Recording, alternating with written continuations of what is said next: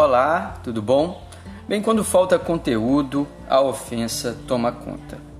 Estamos acompanhando mães e pais tentando algum diálogo, alguma forma de demonstrar sua preocupação com o que será das crianças quando se tornarem adultos, sem educação básica por medo do vírus.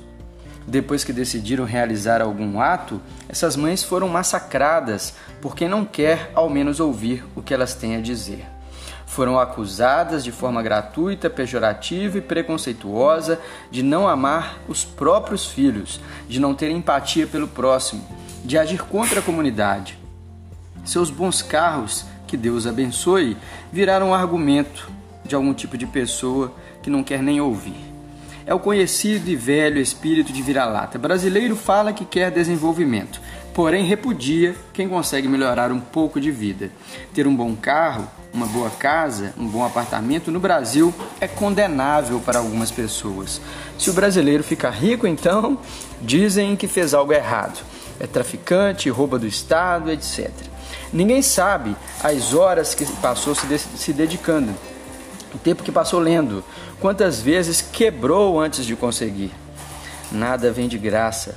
Voltando ao caso das mães que pedem alguma luz no debate aos ataques, tudo que li até aqui contra elas não passa de preconceito. Não li um único argumento plausível, até porque elas não defendem aula presencial sem vacina. Elas querem que seja prioridade e que algo seja feito, pelo menos de protocolo, porque nada está sendo feito. Elas não estão unidas a partidos, dependem de todos. O que essas mães estão fazendo deveria ser motivo de aplauso, porém o atraso, a falta de educação e a ignorância é lugar comum. Quem não tem o que argumentar normalmente ataca, sem intelecto, o outro. Fala dele que resolve. Como cobrar empatia do outro se você não tem nenhuma?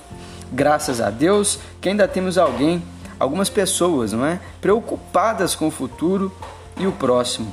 Na hora que essas mães cansarem, o que sobrará será um vazio, um vácuo. Acabou a lucidez.